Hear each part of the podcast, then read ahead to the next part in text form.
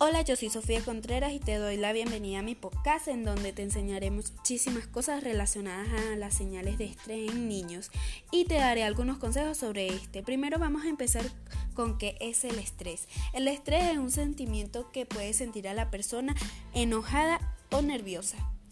El estrés tiene varios síntomas. Los síntomas emocionales que producen ansiedad, incapacidad de relajarse, miedos nuevos. También están los síntomas físicos, la disminución del apetito, dolor de cabeza y pesadillas. ¿Cómo puedo mejorar mi salud mental? Podemos mejorar nuestra salud mental manteniendo mente positiva, practicar la gratitud y cuidar la salud física. Gracias.